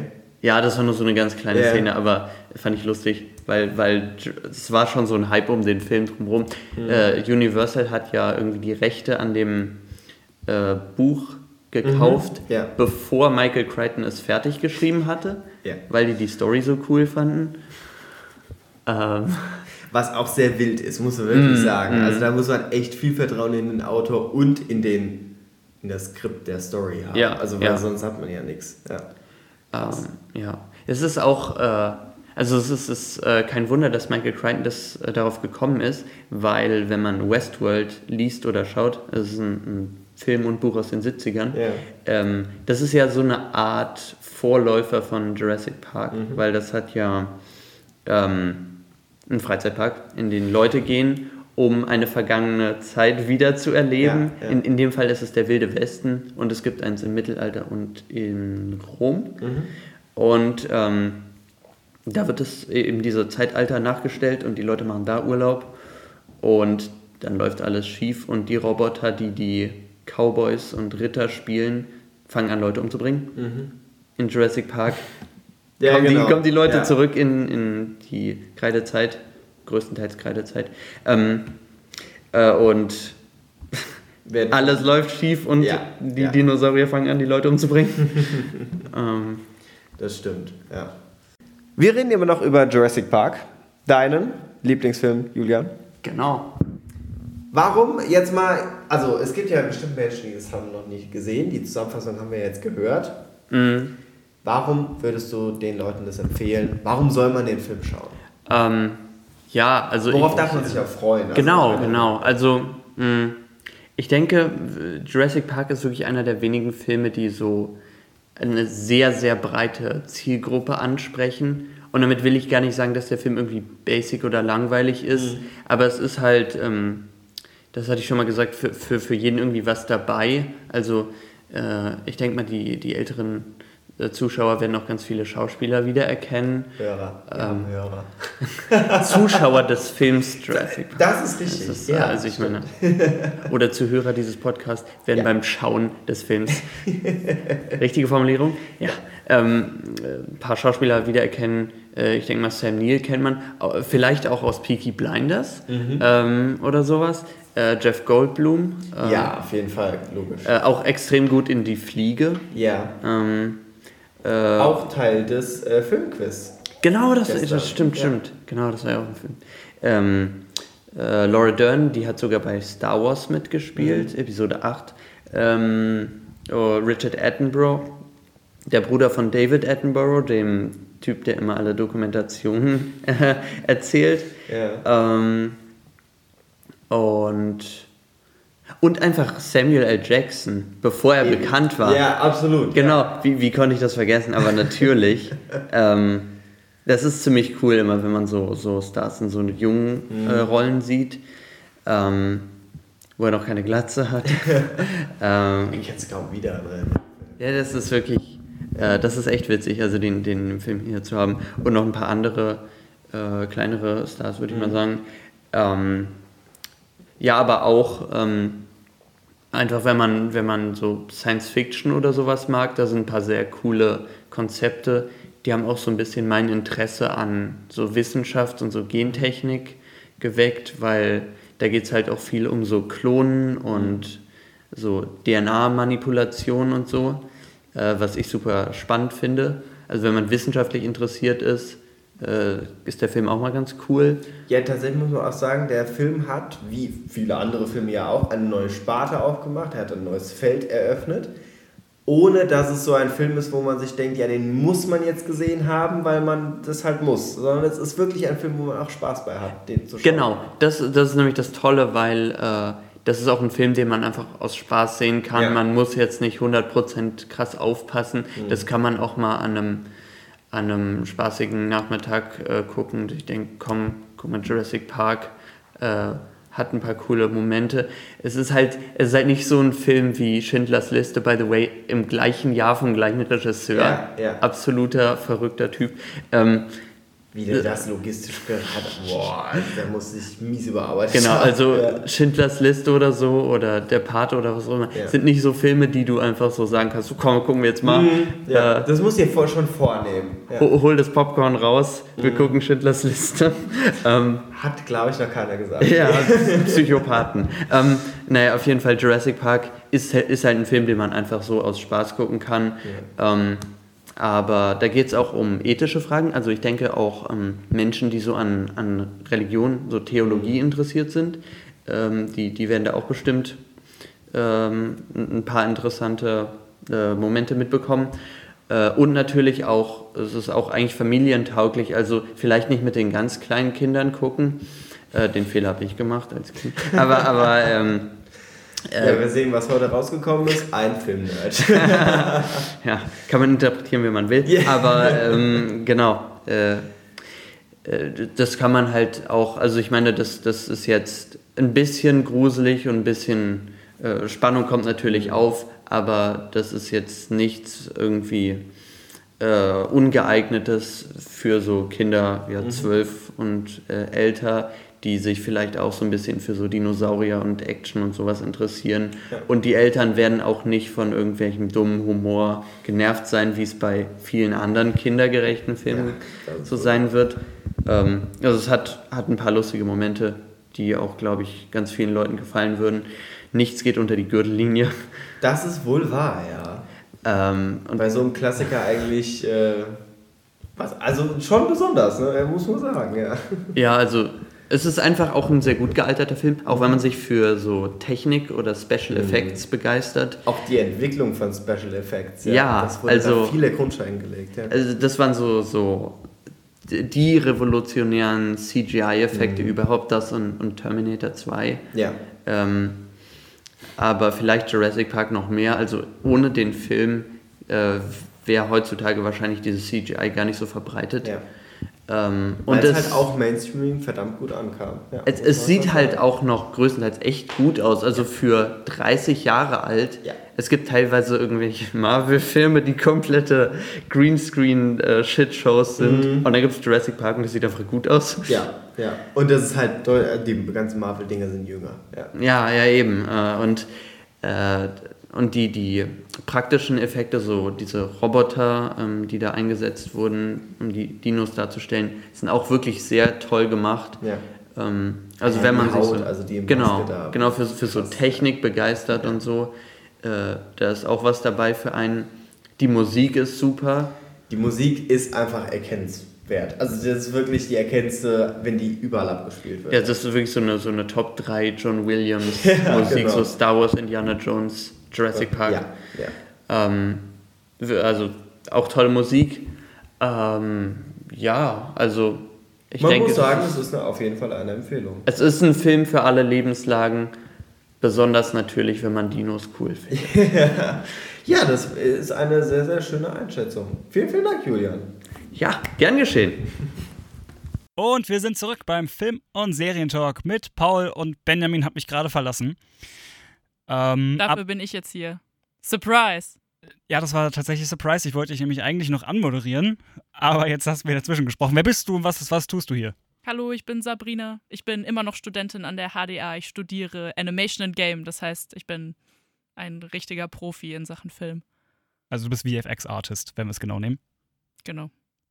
Also du hast Ahnung von Filmen, zumindest von Special Effects. Könnt, könnte man sagen. Visual Effects, Entschuldigung, Special Effects ist wieder was anderes. Äh, du machst Visual Effects und du hast uns deinen Lieblingsfilm mitgebracht, wie ich dir gerade erzählt habe. Ja. Du hast dich jetzt nicht drauf vorbereiten können, aber äh, schieß mal los. Ja, also ich hatte jetzt drei Minuten drüber nachzudenken. Ich wurde etwas überrumpelt. Aber ähm, als erstes ist mir natürlich Blues Brothers eingefallen. Ähm, ich weiß nicht, vielleicht kennt ihr da draußen den Film. Der ist schon ein kleines bisschen älter. Ich glaube, den kennen sehr viele Leute. Da, ich weiß es nicht. Ich habe keine Ahnung. Ähm, ja, es geht um die Geschwister Jake und Elwood Blues. Und äh, nachdem sie herausgefunden haben, dass äh, das Waisenhaus, in dem sie aufgewachsen sind, ähm, verkauft wird oder beziehungsweise geschlossen wird, äh, begeben sie sich auf eine Reise, denn sie sind im Auftrag des Herrn unterwegs. Das ist das Zitat, was ich eigentlich gerade noch bringen wollte. genau, um dieses Waisenhaus zu retten. Und äh, deswegen wollen sie die Band back together bringen. Also sie wollen die Band, die sie früher gegründet haben und aus der einige noch im Gefängnis sitzen, wieder zusammenbringen, um genug Geld zu verdienen, um eben das Waisenhaus zu retten. Und das bringt sie auf eine wilde Reise, auf der sie erstmal alle Bandmember einsammeln müssen und dann am Schluss ein Konzert spielen. Und da tauchen unter anderem zum Beispiel auch Personen wie Ray Charles oder so auf. Und äh, es gibt natürlich auch noch ähm, Jakes Ex-Frau, die äh, am Altar stehen gelassen wurde. Und die wird gespielt von Carrie Fisher. Und die ist ihnen die ganze Zeit. Prinzessin Leia. Genau, Prinzessin Leia für all die Star Wars-Fans da draußen. Und äh, ja, die ist ihnen auf der Spur. Und äh, das ist ein, ein, bisschen, ein bisschen verrückt. Da ist ganz viel Action dabei, weil sie natürlich versucht, ihren Ex-Ehemann umzubringen, was sie nicht hinbekommt, aber was sehr überdramatisch und actionreich dargestellt wird die ganze Zeit. Äh, welches Genre würdest du den Film einordnen? Also Drama, Komödie, Musical? Ein komedisches Musical, würde ich mal sagen. Ja, kommt viel Musik drin vor? Es kommt sehr viel Musik drin vor. Die Musik ist super catchy. Ist es Jazz? Ist es Jazz? Nein, es ist, es ist, Es ist Blues. es ist Blues, deswegen heißt es Blues Brothers. Das war, wollte witzig sein, aber das funktioniert ja meistens eher weniger bei mir. Ja, aber warum, äh, warum würdest du sagen, das ist dein Lieblingsfilm? es ist so komisch, diesen Film. Also dieser Film ist einfach, ich finde ihn lustig. Er ist, er ist komplett overacted, was man zum Beispiel am Schluss auch sehen kann. Es gibt am Schluss zum Beispiel eine riesige Polizeiverfolgungsjagd, die immer größer wird und dann ist irgendwann das Militär dabei und die Hubschrauber und alle kümmern sich nur um diese äh, zwei Geschwister und man weiß eigentlich gar nicht wirklich, was sie falsch gemacht haben. Die sammeln auf dem Weg zu ihrer finalen Performance sehr viele Feinde, zum Beispiel als sie in einem Country Club auftreten, statt der Country Band, die geplant wurde. Ähm, auch eine meiner Lieblingsszenen tatsächlich. Und äh, nachdem sie mit Blues angefangen haben und komplett ausgebuht werden, da wird alles, da werden Flaschen und alles mögliche Tomaten gegen den Käfig geschmissen, ähm, fangen sie dann an, Country-Musik zu spielen, obwohl das eigentlich gar nicht so ihr Ding ist. Funktioniert das? Es funktioniert tatsächlich sehr gut. Sie trinken nur so viel Bier, dass sie am Schluss mehr Schulden haben, als sie Geld verdient haben. Und dann, äh, ja, flüchten sie und werden dann natürlich verfolgt, auch noch von einer Country-Band. Ja, genau. Hast du sonst noch irgendwas äh, zu dem Film zu erzählen? Äh, vielleicht kennt ihr Drake und Josh. Die haben äh, auch eine der musikalischen Nummern aufgeführt. Das war die beste äh, Folge. Das war Soul Man, glaube Mhm. ich. Genau. Also die Musik ist auf jeden Fall toll. Also wenn ihr irgendwie zum Autofahren ein gutes Album braucht, dann kann ich das Album von Blues Brothers nur empfehlen. Da sind tolle Songs drauf und es ist sehr catchy. Ja, wollte ich gerade sagen, sehr viele catchy Songs. Genau. Also, äh, als du gesagt hast, Blues Brothers, wir haben uns nicht abgesprochen. Das hast du gerade äh, quasi impromptu einfach gesagt. Äh, war auch mein erster Gedanke direkt: I'm a soul man. ja, genau. Bist du immer noch da, Sabrina? Ja, ich bin immer noch da. Das ist schön. Das ist schön, dass du immer noch da bist. Danke. Ich freue mich auch immer noch da zu sein. Ja, äh, wir haben im Benjamin und ich haben im letzten Fust angekündigt, dass wir über einen äh, tollen Film reden, den er eigentlich bis heute schauen wollte und es einfach nicht gemacht hat. Ah, Benjamin, das Alien auf der Flucht. Nein, Moment. Ähnlich. äh, es ist Paul, ein Alien auf der Flucht, äh, über den ich eigentlich das letzte Mal reden wollte. Dann hatten wir da keine Zeit. Dann hat Benjamin gesagt, dann schaut er den noch, dann können wir zusammen drüber reden. Und er hat ihn jetzt nicht geschaut. Aber jetzt habe ich jemanden da, der den Film vor zwei Wochen, drei Wochen Ja, wir haben den vor drei Wochen tatsächlich zusammengeschaut. Genau, wir haben den Film zusammengeschaut und endlich können wir mal drüber reden. Yay. Paul, ein Alien auf der Flucht. Und ich hätte mir natürlich in der, in der Musikpause gerade meine Notizen bereitlegen können, aber äh, verpeilt wie ich bin, verpault wie ich bin, habe ich das natürlich nicht getan. Ähm, aber da ich ein unfassbar gutes Improvisationstalent habe, habe ich das jetzt gerade in meinem kleinen Monolog getan. Also, Paul, ein Alien auf der Flucht ist ein Film aus dem Jahre 2011. Ähm, geschrieben von Simon Peck und Nick Frost. Das ist eigentlich schon ein gutes Zeichen für jeden Film. Ich finde, Simon Peck und Nick Frost sind super gut. Ähm, Hot Fuzz hast du nicht geschaut, Shaun of the Dead hast du nicht geschaut. Nee, Äh, muss ich leider enttäuscht. die Cornetto-Filme heißen sie, weil in jedem Film kommt mindestens ein Cornetto vor, dieses Eis. Cornetto ist aber auch echt gut. Ja, Das Und- gibt's bei meiner Oma immer. ja, und äh, in jedem Film kommt mindestens ein Cornetto vor. Hm. Äh, deswegen heißt, also es sind drei Filme, jetzt habe ich vergessen, was das letzte ist. The World's End. Genau, da kommt in jedem Film ein Cornetto vor und deswegen heißen diese drei Filme die Cornetto-Trilogie. Von Simon Peck und Nick Frost, die auch äh, in Paul, ein Alien auf der Flucht, die Hauptrollen spielen, nämlich äh, Willy und Graham. Oder so, glaube ich. Hoffe ich. Äh, Regie geführt hat Greg Motola und Ah, Graham Willy heißt er, verdammt. Graham Willy und Clive Gollins heißen die Ah Hauptfiguren. ja, Clive. Clive, genau. Ähm, ja, aber worum geht's? Es geht ein, um ein Alien, das auf der Flucht ist. Heißt es Paul? Es heißt Paul. Crazy. Und äh, es ist nicht so gut im UFO fliegen, denn äh, es landet direkt auf einem Hund. Genau, und dieser Daher Hund, kommt auch der Name. genau, dieser Hund hi- hieß nämlich Paul, also Paul. Und äh, ja, nach diesem Hund wurde dann das Alien benannt. Ähm, wahrscheinlich kennen alle die Story, das Alien, äh, das UFO, was in New Mexico abgestürzt ist und das Alien, was angeblich in der Area 51 äh, aufbewahrt wird. Und jetzt Das- bei Radio Darmstadt sitzt und eine Sendung macht. Genau, das bin ich. Hi. Ähm, genau, das ist eben Paul. Und Paul bricht aus aus seinem Gefängnis und wird natürlich dann von, Von den Behörden vom FBI. Genau, war das, Behörden. Oder, oder der CIA. äh, eins davon ist Ausland, eins Von davon ist allen. Inland, was auch immer. Genau, von amerikanischen Behörden wird verfolgt.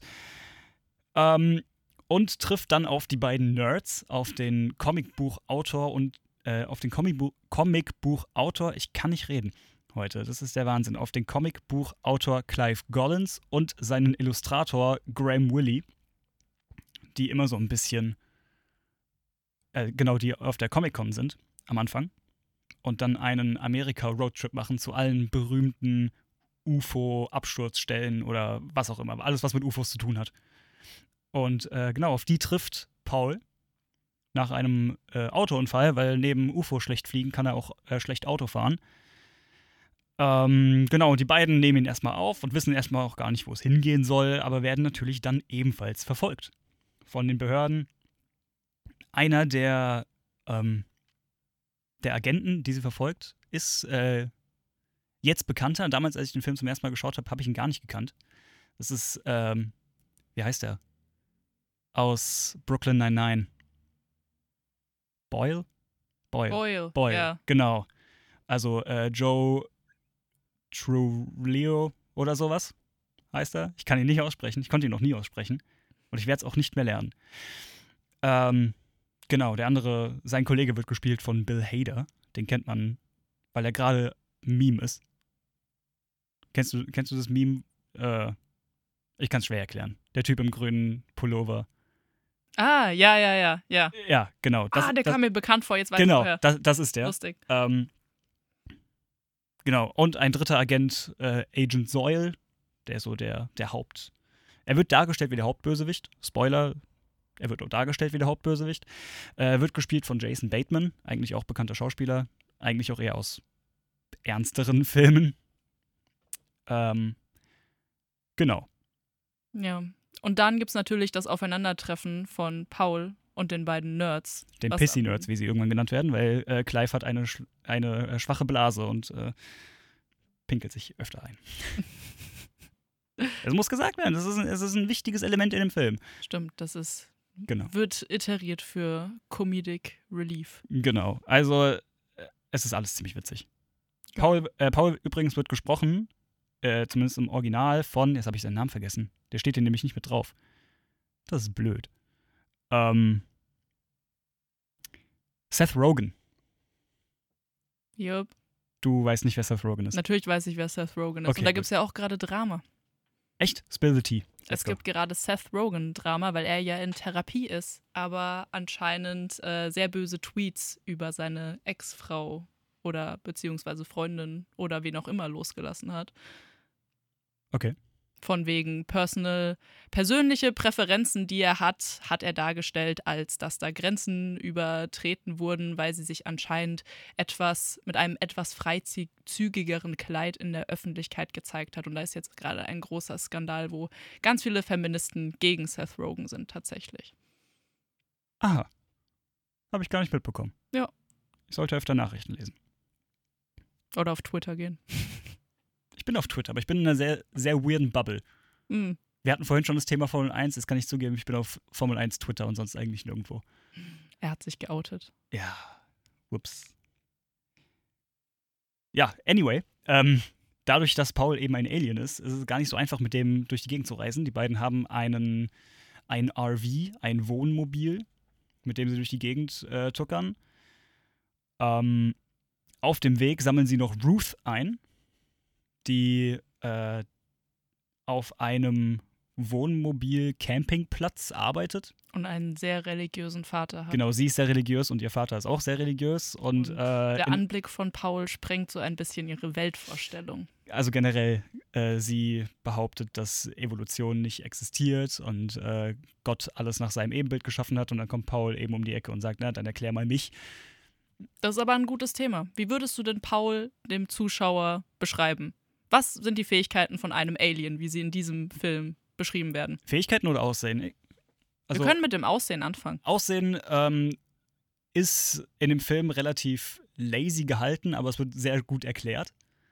Weil, also ich denke, jeder, wenn ich jetzt einfach sage Alien, weiß jeder ungefähr, was man sich vor vorzustellen hat. Kleines Wesen, großer Kopf, riesen Augen. Genau. Ansonsten einfach mal das Handy aufmachen Und- und, auf die App gehen, auf die Emojis und das Alien-Emoji einmal ein. Genau, so das ist nur, eine gute Repräsentation. so nur in etwas weniger grün, er ist eher gräulich. Hm. Aber das wird im Film damit erklärt, dass äh, immer wieder kleine Bilder von ihm gezeigt wurden oder Teile von ihm gezeigt wurden und darauf halt popkulturmäßig Aliens erschaffen wurden. Hm. damit, falls man seiner Art mal begegnet, die Leute nicht direkt in Ohnmacht fallen. Hö, hö, hö, hö. Bisschen witzig, weil äh, sowohl Graham als auch Ruth beim ersten Anblick von Paul erstmal in Ohnmacht fallen. Hm. Und einen Anblick von ihm zu bekommen, ist auf jeden Fall nicht so einfach, denn Paul hat die Fähigkeit, er kann sich unsichtbar machen. Die hat allerdings einen kleinen Haken, und zwar kann er sich nur unsichtbar machen, solange er die Luft anhält. Und das Problem ist, er ist Raucher, das heißt, seine Ausdauer ist nicht ganz so toll.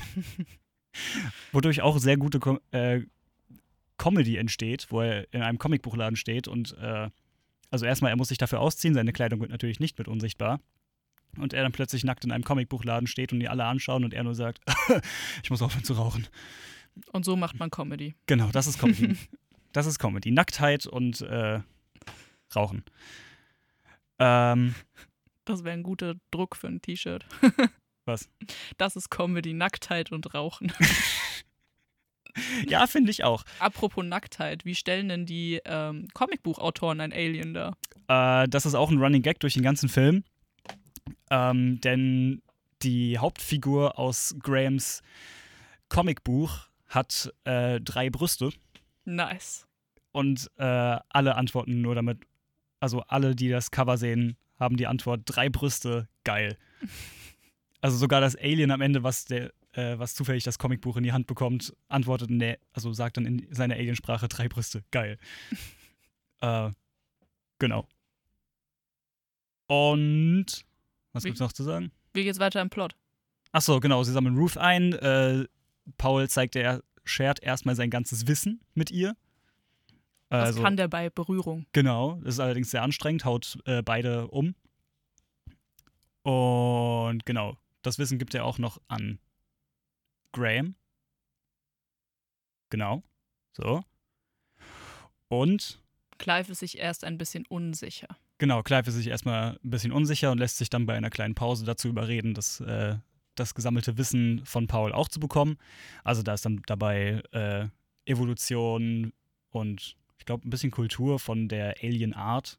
Also einfach das gesammelte Wissen von, von Paul, was er so hat.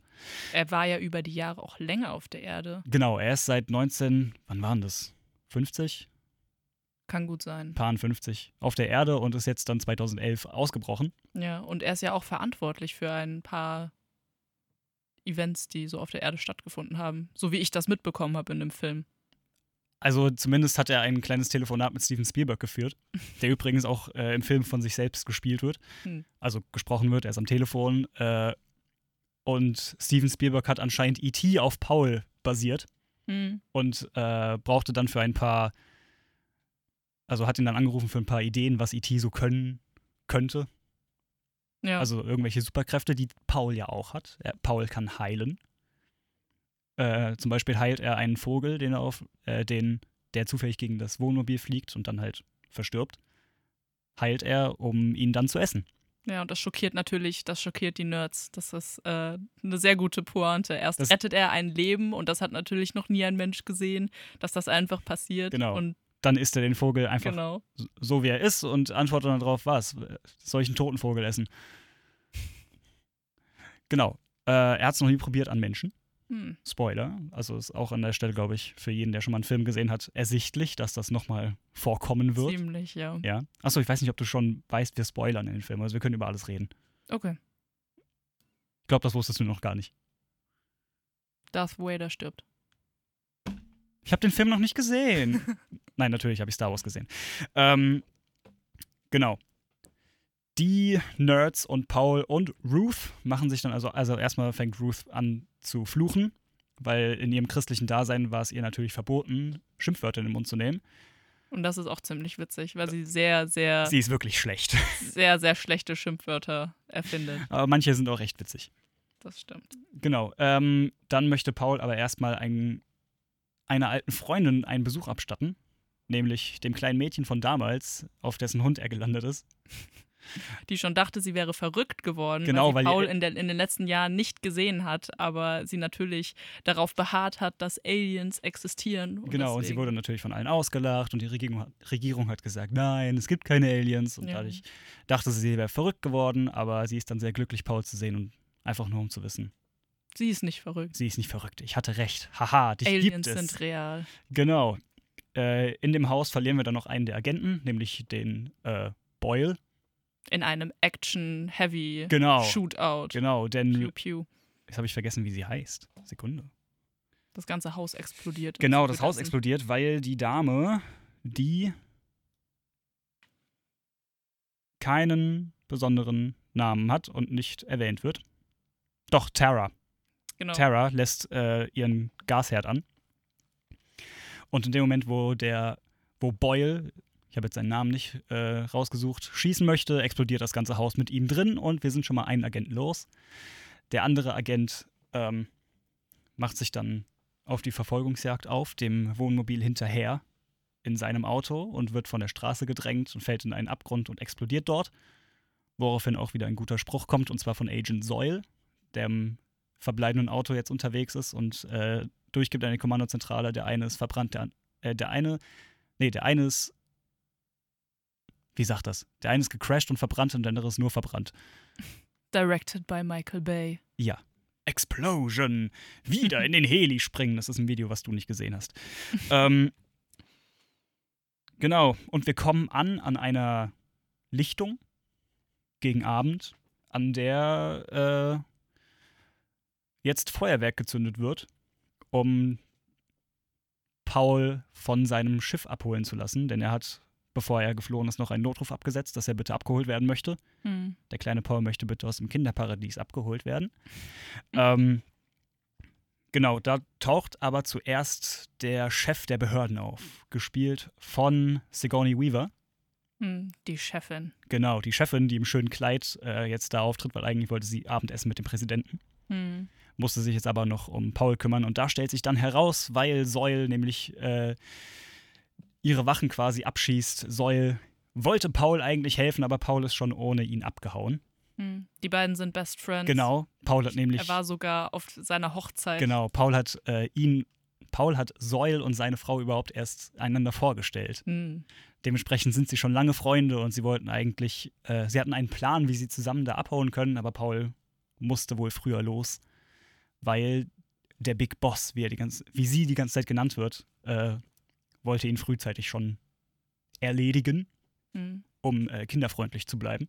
Hm.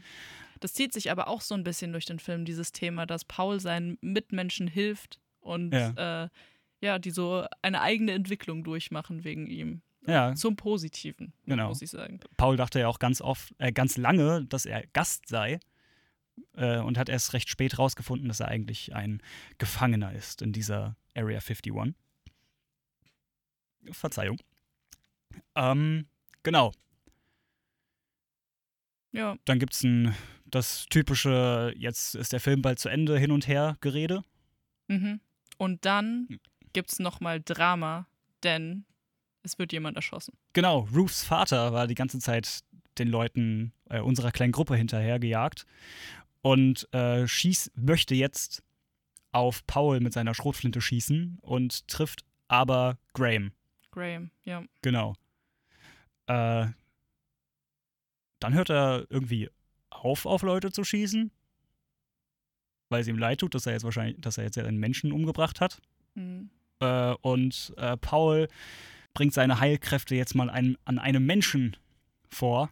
Und Was natürlich schwierig ist, denn wie er vorher gesagt hat, da könnte er eventuell dabei sterben. Das heißt, Genau. die Spannung ist da, genau, die Verletzung, die er heilen möchte, könnte auf ihn zurück reflektiert wird. reflektiert werden. Danke. Gut, dass du noch denken kannst. Ich kann in der Hitze nicht denken hier drin. Ähm, genau, Spannung, Spannung. Äh, er, die Verletzung wird reflektiert, aber er kann sich selbst davon auch noch heilen. Es geht ihm gut. es Graham, gibt einen kurzen Moment. genau, Ist Paul gestorben, aber das können sie ja Das können- nicht das machen können sie nicht machen. Film. genau. Graham heult noch. Äh, es war sein Lieblingsshirt, was jetzt kaputt ist. Von der Schrotflinte durchlöchert. Das ist ein Nerd-Problem. War auch ein cooles T-Shirt. Das Ähm, stimmt. Dann äh, der Big Boss, die sich, die Big Boss, die sich vorher eine kräftige Schelle von Tara eingefangen hat und seitdem eigentlich ohnmächtig auf dem Boden lag, steht wieder auf, zieht einen Revolver und wird vom UFO erschlagen, welches Full landet. Circle. Wieder zurück am Anfang. Genau. Der Film fängt an, dass der Hund vom UFO erschlagen wird und er hört auf, Mit dem dass der Bösewicht erschlagen wird. Genau, äh, Pauls Alienrasse landet auf der Erde, äh, um ihn einzusammeln. Und Terra nimmt er gleich mit. Und Tara nimmt er mit, denn Denn- er hat ihr Leben zerstört und jetzt schenkt er ihr ein neues. Genau. Auf der Erde hat sie sowieso niemanden mehr. Genau. Keiner hat ihr geglaubt, sie wurde von allen ausgelacht, zurückgelassen. Also machen sie sich auf in Pauls Raumschiff Mit dem Comic. mit dem Comic. Geil, drei Brüste. Kommt am Anfang übrigens auch noch der Witz, so, du, du hättest ihr vier geben sollen und dann reagieren alle mit, das ist einfach nur abartig. Hm. Ähm, Und das ist schon fast das Ende vom Film. Es gibt allerdings noch eine kleine Szene danach, wieder zurück zur Comic-Con, wo Graham und Clive wieder auf der Comic-Con sind, aber Hm. diesmal sind sie Bestselling-Author genau, von ihrem Comicbuch. Und Genau. zwar geht es da um Paul, das Alien. genau.